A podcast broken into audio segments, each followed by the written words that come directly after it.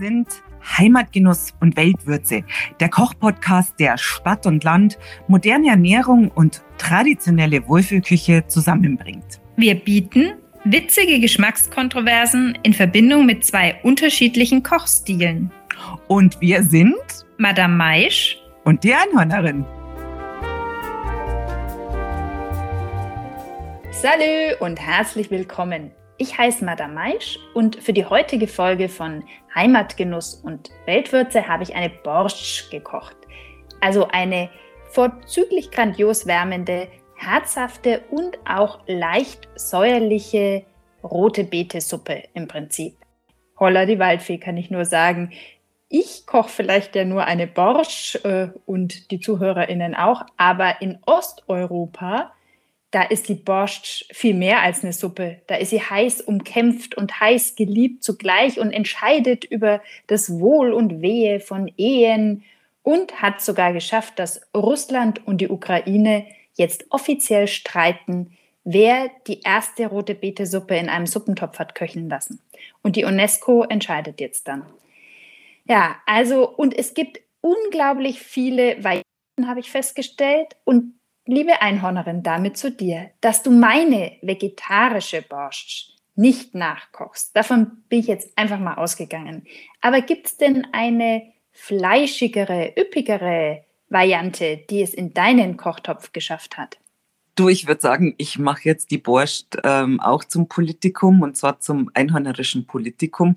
Und naja, es war was für mich dabei. Es war zwar sicher nicht deine Borscht, und äh, jetzt werden wir dann darüber streiten, welche von diesen zwei Borscht, also die Madame Maischige Borscht oder die einhörnerische Borscht, die richtige oder die originale ist. Aber dazu musst du wahrscheinlich erstmal sagen, was eigentlich in das Original reinkommt. Ja, also streiten werden wir, glaube ich, nicht. Wir werden höchstens äh, angeregt disputieren. Natürlich habe ich recherchiert, ob und wenn ja, welches Originalrezept es gibt. Und deswegen werde ich einen quasi Streifzug durch die Borscht-Rezepte servieren. Und äh, außerdem werde ich nochmal genaueres erzählen, wie es um diese Gastrofede zwischen der Ukraine und Russland steht. Und wenn wir schon bei Borscht sind, also ich habe gefühlt 800 Stunden lang einen Aussprachetrainer online gehört, bin mir aber nicht sicher, ob ich Borsch äh, richtig ausspreche.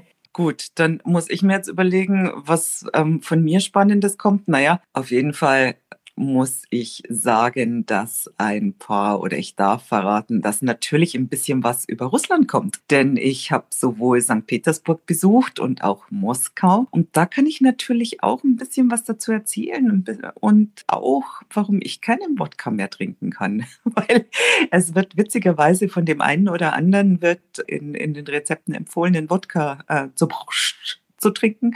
Und das fällt bei mir definitiv hinten runter. Und warum dem so ist, erzähle ich dann gerne. Und ansonsten habe ich ein sehr, sehr feines, variantenreiches Rezept für diese rote Betesuppe entwickelt.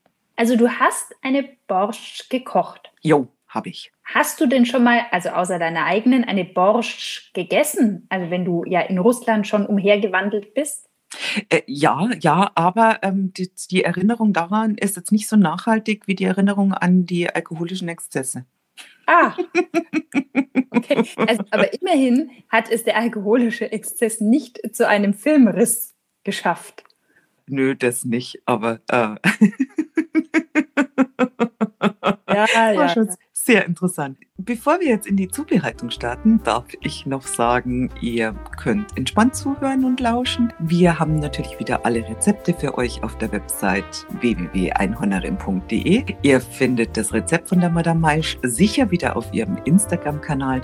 Und wenn ihr weitere Tipps und Tricks und auch Geschichten rund um, rund um die Borscht ja, Wahnsinn, was für ein Zungenbrecher. Haben wollt, dann schaut doch mal bei unserem Instagram-Kanal Heimatgenuss und Weltwürze vorbei. Gibt es heute noch eine Überleitung zu meiner Zubereitung oder muss ich die selber bewerkstelligen? Hm, das ist jetzt eine gute Frage. Mir fällt jetzt gerade nichts ein. Nee. Ja, was würde dich denn äh, an meinem Rezept interessieren? An deinem Rezept? Ich habe die rote Beete genommen. also das hat dich interessiert. Okay. Ja, also und wir können es ja auch der Aussprache halber auch ab und an mal rote Betesuppe nennen, weil sie ja offensichtlich bei uns beiden enthalten ist. Ich werde allerdings noch einiges Interessantes äh, zu dieser roten Beete in der Borscht sagen. Aber grundsätzlich, als ich vor einer Woche zu dir gesagt habe, es gibt Borscht, da dachte ich ja, gut, kann ich mal ein Rezept äh, präsentieren, das ich schon seit einigen Jahren koche und auch immer wieder verfeinere. Und dann habe ich recherchiert und habe gemerkt, eigentlich bin ich da quasi politisch am Herd unterwegs. Und dass diese Borsch nicht nur so eine schlichte, säuerliche Brühe, oft mit Fleisch und Speck und mit Sauerkraut oder Weißkohl und mit roter Beete, die auch manchmal vergoren ist, und Tomaten und etwas Knoblauch und etwas Sauerrahm und ganz viel Dill sein dürfte, womit ich jetzt mal schon die Grundlage gelegt habe, damit jeder weiß, wovon wir sprechen. Ist klar. Also, dass diese Borscht, diese, nicht diese Brühe, diese Suppe sein darf, ganz allein hängt mit einem Tweet zusammen. Und zwar hat die russische Botschaft in Washington 2019 getwittert, ich übersetze sinngemäß, Borscht ist ein Nationalgericht vieler Länder wie Russland, Belarus, Ukraine, Polen, Rumänien, Moldawien und Litauen. Jedes Land hat seine eigene Variante und es gibt kein striktes Rezept. Soweit so eigentlich ja auch diplomatisch. Nicht so angekommen, also so diplomatisch angekommen ist es in der Ukraine. Dort hat nämlich ein sehr bekannter Gastronom und Koch, der heißt Jewgen Klopotenko, und der hat quasi zu einer nationalen Angelegenheit angehoben, weil die Borscht ukrainisch ist, laut seiner Meinung. Er hat dann auch bei der Regierung und beim Kulturministerium ja die Werbetrommel gerührt, dass das so sein sollte. Und die haben das übernommen. Und jetzt ist es anhängig, ob es nicht äh, ein immaterielles Kulturerbe der UNESCO werden soll. Also die Borscht soll immaterielles UNESCO-Kulturerbe der Ukraine werden. Und da ist der Antrag jetzt wohl abgegeben. Und inzwischen berichtet die Washington Post darüber, die New York Times, die SZ. Also es hat eine globale Bedeutung bekommen. Und im Grund geht es natürlich nicht nur um die Suppe. Ja, Wahnsinn. Also es, es bringt Nationen zusammen oder es treibt sie auseinander. Und gut, bei der Ukraine und Russland, da liegt natürlich noch einiges anderes dahinter. Gell? Ja, ich wollte gerade sagen, da, da treibt es nicht mehr auseinander, als es schon auseinandergetrieben ist. Da mhm. geht es äh, tatsächlich eher darum, dass sich die Ukraine emanzipieren will von Russland, äh, die eigene Nationalität. Und das sagt der Herr Klopotenko auch. Also der SZ hat er gesagt, da geht es eben auch darum, dass jede eigenständige Nation auch ihre eigenständigen kulinarischen Spezialitäten hat. Und deswegen bekommt diese Borscht diese Bedeutung, die sie jetzt als normale Suppe eigentlich gar nicht bräuchte. Genau. Okay, aber äh, jetzt sag doch mal, was, was, was drin ist. Also, du sagst immer noch nicht, was drin ist. Doch, erstens mal habe ich das vorhin schon ja, die rote Beete. Länge, nein, in Länge gesagt, äh, sowohl mit Dill und Sauerkraut und so weiter und so fort. Aber was spannend ist, was auch drin sein kann, dieser Herr Klopotenko hat äh, sogar ein Institut für ukrainische Kultur gegründet, extra für die Borscht, und hat ukraineweit nachgehakt, was gibt es denn für Rezepte. Und unter anderem kann in einer Borsch drin sein Blut von frisch geschlachteten Ebern. Oh Wäre das was für dich? Um Gottes Willen. Also ich liebe ja argentinisches Asado. Anfangen tust du da ja mit die Blutwürst. Boah, und also das finde ich schon eklig. Und, und ehrlich, mir reicht auch diese rote, rote Farbe, diese Borscht. Also das ist, uff, na, oh, geht gar nicht. Ja, aber jetzt, warte mal, Du bist kein Blutwurst-Fan? Na, also nein. Also ähm, nein. Wieso bist du Blutwurst-Fan? Naja, es wundert mich, weil Blutwurst ist ja sowas extrem Traditionelles. Und hast du da noch nie Schlachtschüssel gegessen? Um Gottes Willen, jetzt wird es immer noch schlimmer, mir wird es ja gleich schlecht. Also du sagst das so mit einer Begeisterung. Wie, wie, wie kommt's? Oh also Schlachtschüssel ist ja sowas, also ich habe eigentlich gedacht, bayernweit, aber es ist auf jeden Fall eine fränkische Tradition, dass am Schlachttag wird Sauerkraut serviert mit warmer Blut- und Leberwurst und Kesselfleisch. man nennt es manchmal auch Kesselsuppe. Und als Kind sind wir da extra raus in die fränkische oder Hersbrucker Schweiz gefahren. Da gab es noch sehr viele Gasthäuser mit angeschlossener Metzgerei. Das ist ja jetzt fast nicht mehr der Fall. Und dann gab es eben Schlachtschüsseltag. Und ja, und das hast du wahrscheinlich geliebt ohne Ende. Immerhin. Ja. Deswegen hast du ja auch rote Haare, die Farbe rot und Blut und oh, Madame also ich, ehrlich. Also ich brauche es heute nicht mehr, aber tatsächlich, ich habe das geliebt als Kind und es wird kolportiert, das war lange vor meiner Erinnerungsfähigkeit, dass ich die warme Leberwurst, die hat ja dann auch so eine ganz weiche Konsistenz und auch äh, das geronnene Blut der Blutwurst ist ja auch für Kleinkinder sehr, sehr leicht zu schnabulieren. Nur die Fettstückchen sind ein bisschen ein Problem. Also, dass ich das beide sehr gerne gegessen habe, während mein sechs Jahre älterer Bruder meine Babynahrungsgläser geleert hat. es, ist, ein Wahnsinn. Aber jetzt bitte, lass uns doch dann ähm, zum Erfreulicheren kommen. Also die Borscht ist definitiv für mich erfreulicher. Bitte, bitte, bitte. Aber nicht mit Eberblut, da sind wir uns ja einig. Mhm. Es gab noch andere kuriose Rezepte, die dabei herausgekommen sind und die finde ich zum Teil sehr viel annehmbarer, zum Beispiel mit Honig verfeinern oder mit Whisky. Und hätte ich Whisky daheim gehabt, hätten meine Neugier und ich schon so einen Schuss gewagt. So ist meine Suppe eine Abstinenzlersuppe geblieben. Um nochmal auf deine Frage zurückzukommen, das Originalrezept. Seit kurzem ist klar, wer die Borscht erfunden hat. Nein. Ja. Ähm, ich weiß ja, die Madame Maisch mag einfach jede Gelegenheit nutzen, um ihr historisches Wissen an die Frau und an den Mann zu bringen. Also bitte mach hinne. Wahnsinnig historisch. Miraculix. Im Nein. neuen Band von Asterix und Obelix, äh, Asterix und der Greif, schafft es nämlich der Druide, eine Borscht zu kochen. Und zwar, eigentlich will er einen, seinen Zaubertrank äh, kochen, weil der ist ihm eingefroren und äh, einmal eingefroren, alle Zauberkräfte dahin. Und das gelingt ihm nicht. Dafür kocht er eine Borscht und die kuriert seine Erkältung. Nein. Ja. Das ist ja Wahnsinn. Also eine, eine Suppe, mit, Suppe mit Superkräften. Das ist ja toll. Sozusagen. Ja, äh, Asterix, auch von dir gelesen?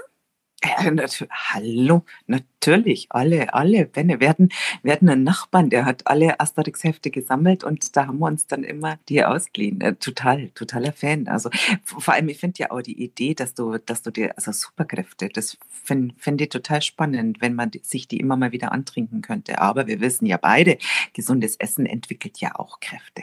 Das stimmt. Warst du eher oder bist du eher Asterix oder eher Obelix-Fan? Jetzt überlegen wir. Weiß nicht. Idefix-Fan?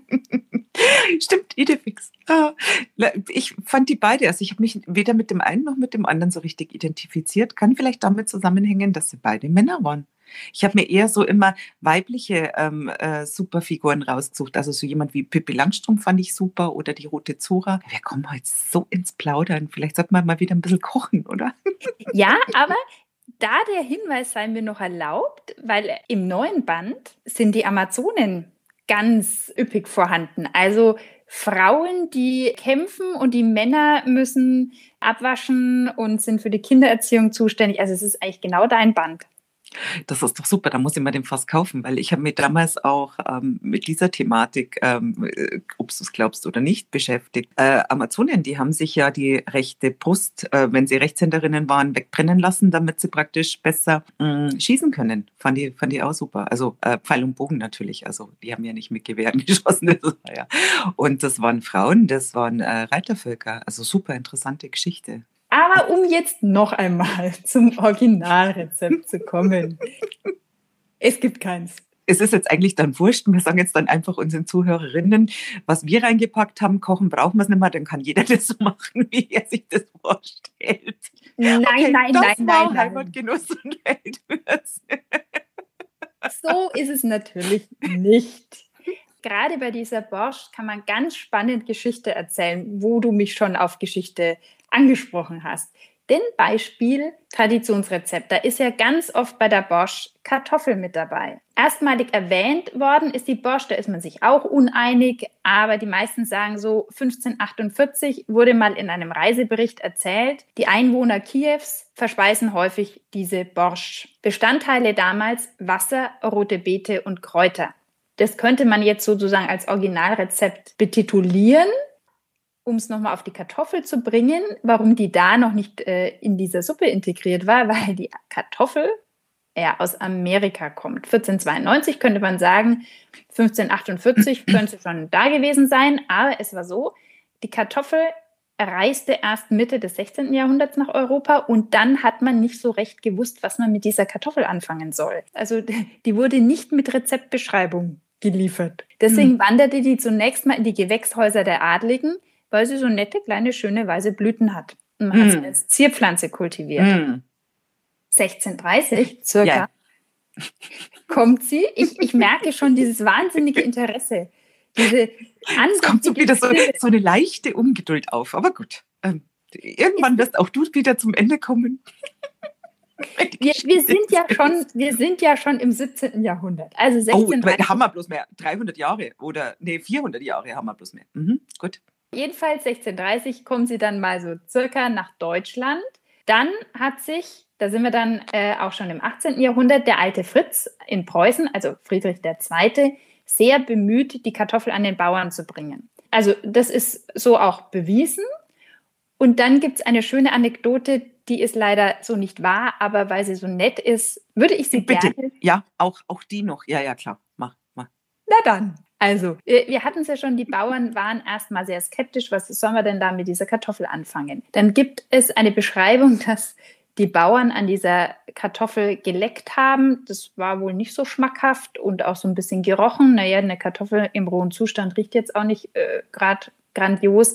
Dann kommt die, deine Ginny im Prinzip ins Spiel, denn man hat dann so Schnitzen den Hunden zum Fraß vorgeworfen, die wohl auch eher minus begeistert waren. Also äh, kurz. Äh, das wundert mich jetzt nicht, vor allem, weil die Kartoffel ja im rohen Zustand ähm, Stoffe hat, die für einen Hund sogar giftig sind. Also das muss man jetzt auch dazu sagen. Also ja, nicht im Hund rohe Kartoffeln zum Fressen geben. Äh, das ist, sondern die müssen gekocht werden. Also.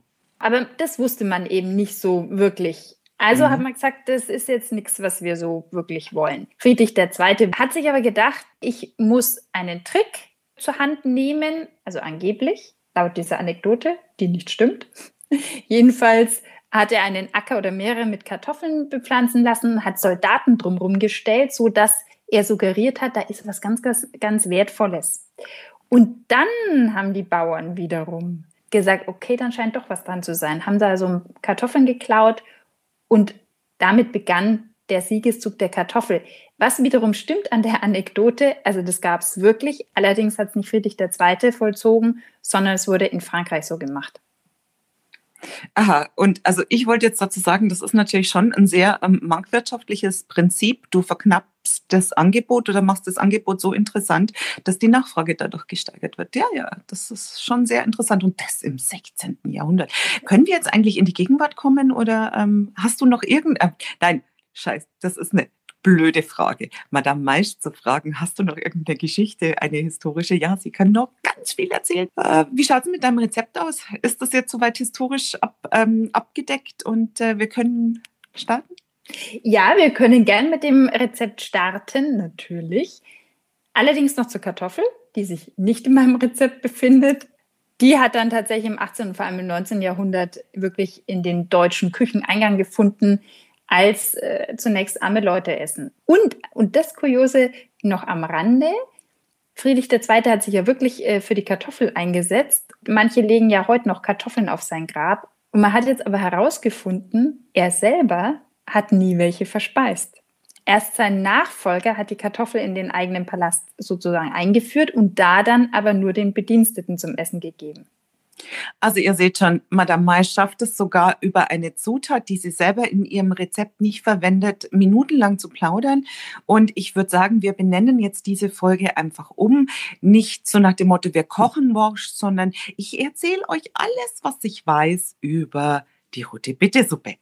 Ja, gut. Ja, ich würde sogar mich dazu versteifen, beziehungsweise ich erzähle das ja alles nur, um dem zuvorzukommen, dass du mir die Berechtigung abschreibst, dass ich eine Bosch gekocht habe, weil sich darin keine Kartoffel und auch keine Tomate befindet. So, äh, ja, du alles, was du jetzt für unnötig befindest und äh, Geschichten dazu erzählst und was kam denn jetzt mal, ist das eine super Überleitung. So, nach ein paar Minuten kriege ich es ja dann doch dazu. Ähm, was kam denn jetzt in deine Borscht rein? Also in meine vegetarische Borscht kam vor allem rote Beete. In lecklichem Auf. Das ist der Gag, das rote Beete. Super. Ja. Ich, ich komme, wenn du mich lässt, sogar später noch dazu, dass es Bosch ohne rote Beete gibt. Aber wir bleiben jetzt mal bei meinem Rezept. Also rote Beete, dann ein bisschen Lauch, dann, ich habe kein Sauerkraut und auch kein Weißkohl roh verwendet, sondern Rotkohl. Gibt ein bisschen einen feineren Geschmack. Dill, Lorbeerblatt, Kümmel, Gemüsebrühe natürlich, ein bisschen Apfelmeerrettich. Sehr innovativ und modern Kichererbsen. Dann Himbeeressig, Salz, Pfeffer und statt Sauerrahmen trabt bei mir die Ziege an. Also Ziegenjoghurt habe ich als Topping mhm. draufgegeben. Genau, die, die Herstellung dieser Suppe ist denkbar einfach. Du nimmst die rote Beete, wäschst sie und schälst sie nicht weil die rote Beete hat an sich eine sehr dünne Schale und die brauchst du nicht schälen. Du kannst es gerne mit Schale essen. Den Strunk abmachen und die Spitze und dann grob würfeln. Dann kommt dieses ganze Gemüsegeputze, äh, Lauch putzen, Rotkohl, ne, alles zerkleinern, Dill zerhäckseln, was es so gibt an Grünzeug. Und damit schließt du quasi diese Gemüseschnippelei ab, erhitzt in einem großen Topf Öl ich habe jetzt Rapsöl genommen, aber geht auch, gehen auch andere Öle und brätst da scharf dieses ganze Gemüse an, wegen der Röstaromen. Röstaromen sind gut, noch mehr Gewürze sind besser, würde ich sagen. Jedenfalls dann kommt das Lorbeerblatt dazu. Da immer beachten, die Blätter einreißen, damit die Aromastoffe rauskommen aus dem Blatt. Dann ein bisschen Kümmel dazu, die Brühe draufgeben und bei niedriger Temperatur vor sich hin köcheln lassen bei geschlossenem Deckel, bei mir dauert es maximal 20 Minuten, weil ich gern das Gemüse immer bissfest habe, aber nach Belieben würde ich sagen. Und kurz bevor dieses Gemüse ganz gar ist, die abgetropften Kichererbsen aus dem Glas dazugeben, weil vorgegarte Kichererbsen sollen nicht mehr kochen, die muss man einfach nur noch erwärmen. Zwei Drittel vom Dill dazugeben, den Meerrettich und dann nochmal eben mit Himbeeressig und Salz und Pfeffer abschmecken. Den Himbeeressig brauche ich, weil ich kein Sauerkraut verwende und das schon ein Wesen der Bosch ist dieses säurehaltige der Suppe und auch, auch was sehr, naja, einzigartig nicht, aber es ist was Spezielles. Genau, dann in Suppenteller füllen, bei mir eben das Ziegenjoghurt noch ein bisschen so reinrühren, obendrauf noch den Rest Dill und Bon Appetit. Mhm. Und was gab es dazu? also, Natürlich kann es dazu noch ein irgendwie geartetes Brot geben, aber das gab es nicht, weil ich empfinde die Borscht so als völlig ausreichend. Hm. Ja, das ist, aber Fleisch hat jetzt bei dir gefehlt, gell?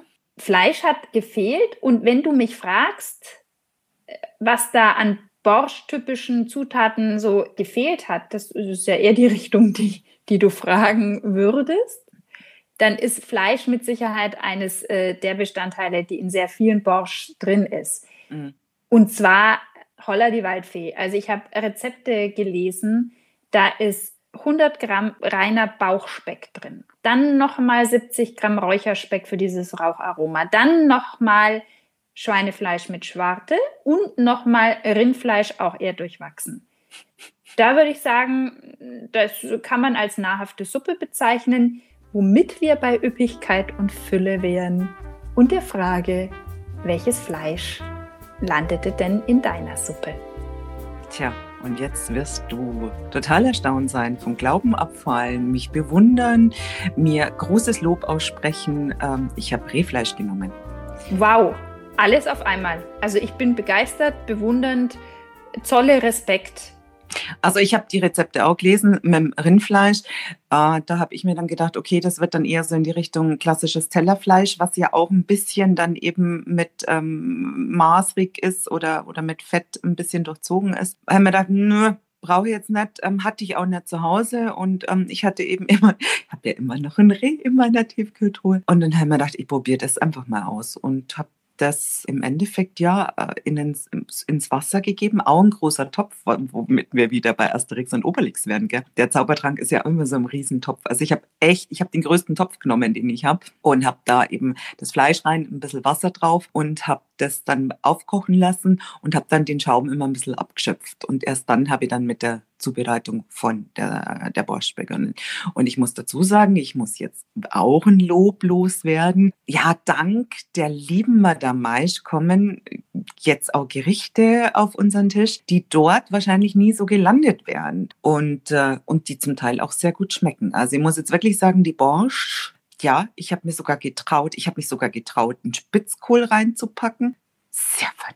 Also wirklich sehr, sehr fein.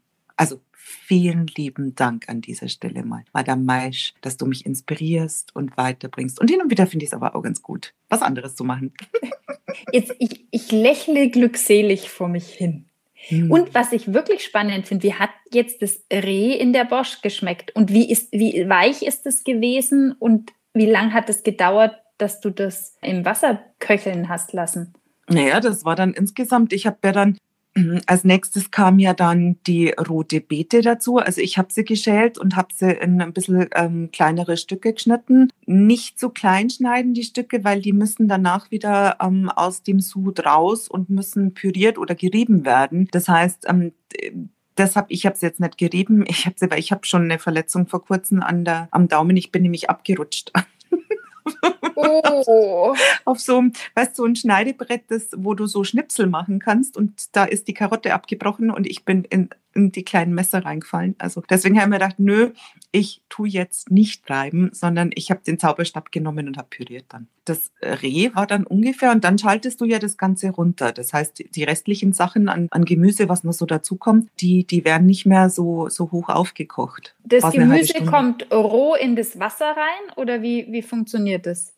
Weil also bei mir wird es ja angebraten. Genau, bei mir wird es in der Extrapfanne auch angebraten. Also das heißt, was habe ich angebraten? Ich habe die gelbe Rum ich habe die Zwiebeln ich habe die Paprikaschoten ich habe den Spitz Nein, den Spitzkohl habe ich nicht angebraten. Dann habe ich zu dem Gemüse, das ich da eben angebraten habe, habe ich ein bisschen mein Knoblauchgranulat dazu. Ähm, habe ich ja schon öfters erzählt, dass ich einfach immer das Granulat bevorzuge, weil es auf der einen Seite den Geschmack vom, vom Knoblauch transportiert, aber für mich nicht so ganz die Schärfe vom Knoblauch. Ähm, was kam noch dazu? Ein bisschen Zitronensaft kam dann in den Sud rein und äh, Lorbeerblätter und äh, Wacholderbeeren.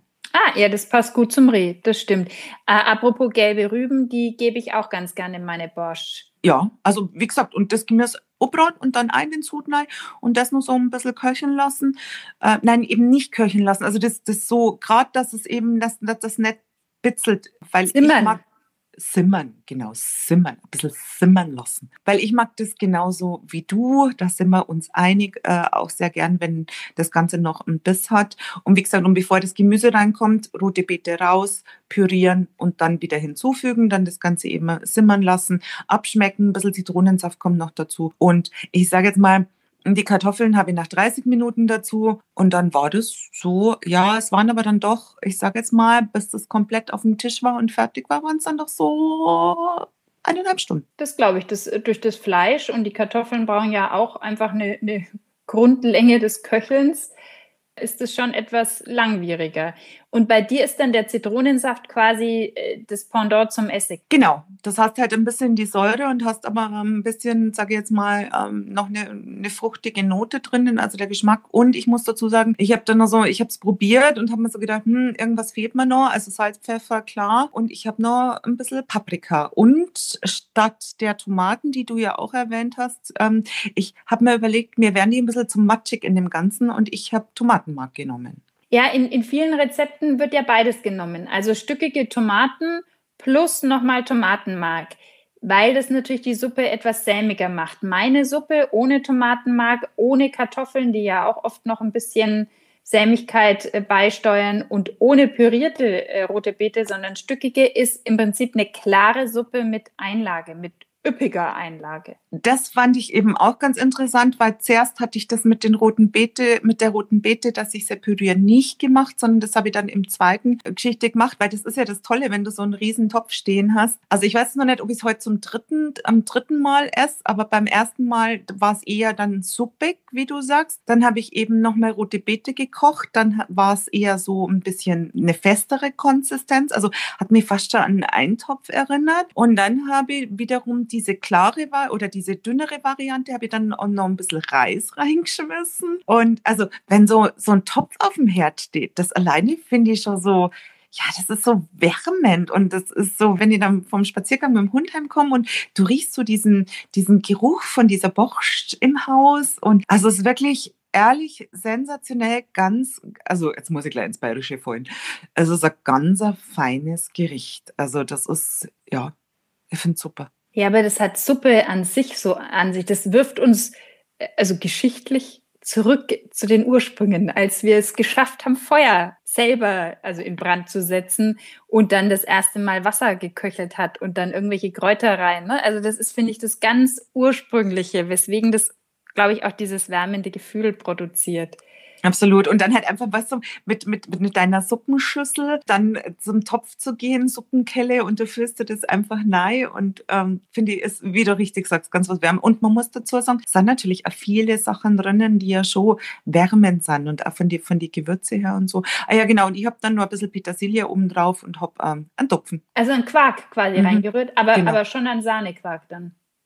Ja, natürlich. Ja, ich wollte nur mal rhetorisch fragen. Wollte ich gerade sagen. Also zum Schluss. Boah, fein, wirklich ja. fein. Und jetzt muss ich ja noch erzählen. Gell? Es wird in manchen Rezepten wird erzählt, dass man äh, russischen Rezepten witzigerweise, dass die Suppe angerichtet wird und dann trinkt man ein Glas Wodka und dann beißt man ins Brot rein und dann fängt man an, irgendwie die, die Suppe zu löffeln. Und Wodka, ehrlich, es ist der Geruch, also es gibt zwei Getränke, die ich äh, mehr so trinken kann. Das eine ist der Wodka und das andere ist ähm, Caipirinha. Caipirinha, die Geschichte, die ist irgendwie, ja, das war einfach mal, äh, das, da war das letzte Glas einfach schlecht. Also deswegen Caipirinha geht gar nicht mehr, wenn ich das schwöre.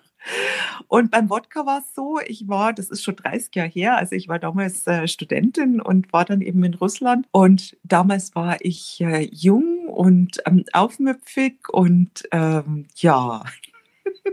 Gut, halt bin ich etwas älter und immer noch genauso, nein, nicht mehr ganz so aufmüpfig. Aber da habe ich so in meinem jugendlichen Leichtsinn ich gesagt, mei du, die Russen, die trinke ich doch als gestandenes bayerisches Madel, ja, locker unter den Tisch das hätte wahrscheinlich, wenn es nur der Wodka gewesen wäre, hätte da wahrscheinlich gar nicht so schlecht abgeschnitten. Aber Krimsekt parallel mit Wodka. Das heißt, du hast immer ein Glas Sekt getrunken und dann hast ein Stammball Wodka getrunken. Und so ging das. Und ehrlich, also es war zu viel. Das ist ja quasi wie Korn und Bier, oder bei uns?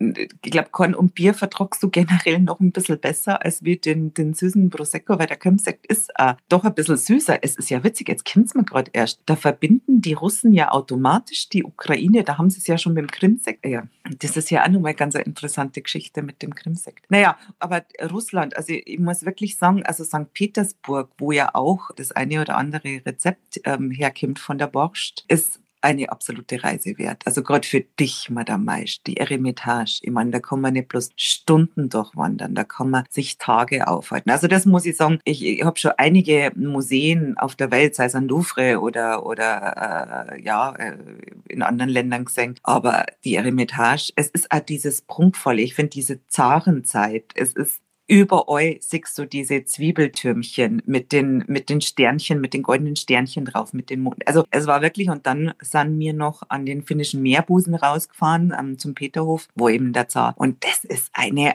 Anlage Ja, und man muss dazu sagen, die Russen, was natürlich auch toll ist, wenn man da ist, zu den, zu den äh, Nächten, äh, wo, es hell ist, also zu den weißen Nächten. Wir waren gerade zu der Zeit, sowas ist auch spannend, wenn es dann plötzlich nicht mehr dunkel wird. Und dann du diese Anlagen, es ist eine unglaublich besondere Atmosphäre und dieser Prunk und dann die ganzen Geschichten dazu. Und die Russen sind wirklich sehr, sehr freundliche Menschen. Also ähm, wirklich diese rustikale Art mit ähm, natürlich einer gewissen nicht so traurig wie die Argentinier manchmal, aber trotzdem auch so dieses große Herz und das hört man ja teilweise in der Musik und, und das Essen. Ja, es ist, ich kann es dir nur empfehlen. Das ist schon immer eine Destination gewesen, zu der es mich hinzieht, aber bislang habe ich es nicht geschafft. Aber mir dünkt doch, du hast jetzt nonchalant nicht erwähnt, wozu dieser übermäßige Wodka-Grimsekt-Konsum dann geführt hat. Hm, das überlasse ich der Fantasie eines jeden, der das kennt, wenn man zu viel getrunken hat. Okay, aber du hast es überlebt. Äh, du hast offensichtlich noch eine Erinnerung dran. Ganz Wollte ich gerade sagen, ich habe es A überlebt, B habe ich die Erinnerung dran. Und äh, es war dann sehr lustig, weil natürlich die äh, russischen Jungs haben das natürlich schon als Herausforderung angenommen. Und wir hatten sehr viel Spaß an diesem Abend. Also definitiv. Aber apropos Wodka, du kannst ja im Prinzip äh, froh sein, dass du Wodka trinken konntest, denn zu früheren Zeiten, und da komme ich doch mal gleich wieder zur Geschichte, hat man nämlich durchaus in Osteuropa noch eine ganz andere Art von Alkohol getrunken, die einen ein bisschen irre gemacht hat. Es gibt nämlich eine Theorie, der Deutschlandfunk Kultur berichtet das, dass die Borsch ursprünglich sogar ohne rote Beete stattgefunden hat. Lass mich raten, mit Absinth. Nein, aber ähnlichem. Ich habe auch sofort an Absinth gedacht Aha. und an den Absinth-Trinker von Manet, aber es war, ich hoffe, das spreche ich jetzt richtig aus, Barsch, weil der Bärenklau wird nämlich in slawischen Sprachen Barsch ausgesprochen. Okay. Und deswegen gibt es diese Herleitung, dass es früher eine vergorene Bärenklausuppe war, denn man hat tatsächlich Schnaps getrunken aus vergorenem Bärenklau und der muss wohl, naja, so eine semi-gute Wirkung gehabt haben. Es gibt äh, ein Zitat eines deutschen Forschungsreisenden und Arzt, 18. Jahrhundert, über diesen Barschrausch. Ich zitiere, die Leute werden sehr geschwind davon betrunken und im Trunk ganz unsinnig und toll, ganz blau in dem Gesichte, Wer nur einige Schalen davon getrunken, wird die ganze Nacht hindurch von den seltsamsten und abenteuerlichsten Fantasien und Gesichtern beunruhigt und den anderen Tag so ängstlich, traurig und unruhig. Um Gottes Willen. ja, das ist wie Absinth dazu mal. Ne? Mhm. Also insofern kann man froh sein, dass dann der Wodka den Barsch verdrängt hat, äh, wie es heißt, der ja sehr viel klarer und reiner ist. Und dann äh, die rote Beete kam, die kam ja, wenn ich mich recht entsinne, über Italien, Deutschland dann nach Polen zum Beispiel und hat dort auch ideale Bedingungen gefunden. Und deswegen ist die rote Beete sehr häufig in der Borscht enthalten, aber nicht immer. Denn ich habe zum Beispiel einen ukrainischen Blogger gefunden. Nee, also Madame Maisch, also nee, nicht, also du kannst es nicht am Ende von meinem Rezept, das ja total original ist, jetzt schon wieder anfangen mit deiner Geschichte. Das ist jetzt nicht wahr. Doch. Und willst du wissen, was dieser Ukraine-Blogger? Nein, nein, ich will es nicht wissen. Das Im Frühjahr, ich will es nicht wissen. Sauerampfer statt roter Beete. Der, der steckt Sauerampfer da rein. Super. Das ist eine ähm, grüne Borscht. Ah, ich würde sagen, bevor wir jetzt nochmal eine Geschichtsrunde machen und noch eine Geschichtsrunde, sage ich jetzt einfach, dass ich ein totales, also jetzt aber so richtig, das ist ja fast wie Borscht auf der Ebene. Und zwar, was gibt's bei mir in der nächsten Woche? Ein Böfflamott. Jawohl, ein Rindfleischgericht. Genau, und äh, im Bayerischen wird es geschrieben Bœuf in einem Wort. Und äh, im Französischen heißt es eigentlich Bœuf à la mode. Und äh, da wir immer ein bisschen was drüber erzählen, warum wir Bayern so gern sowas sagen wie, also jetzt nicht mehr so oft sagen, aber sowas sagen wie Parapluie, Trottoir, Portemonnaie. Das sagen nämlich die Bayern. Die Eltern Altbayern, ich weiß nicht, wie es in Franken ist, aber da werde ich mal wieder so richtig vom Lederreis ziehen mit Geschichtswissen. Ja, da kann ich sehr gut dagegenhalten, denn wir hatten die Hugenotten bei uns ähm, die aus Frankreich gekommen Ah, sind. Ja, nein, du musst es jetzt gar nicht weiter ausführen. Ich dachte, Song, ich verabschiede mich jetzt einfach mal. Ich sage, liebe Zuhörerinnen und liebe Zuhörer, Servus und macht's es gut. Salut!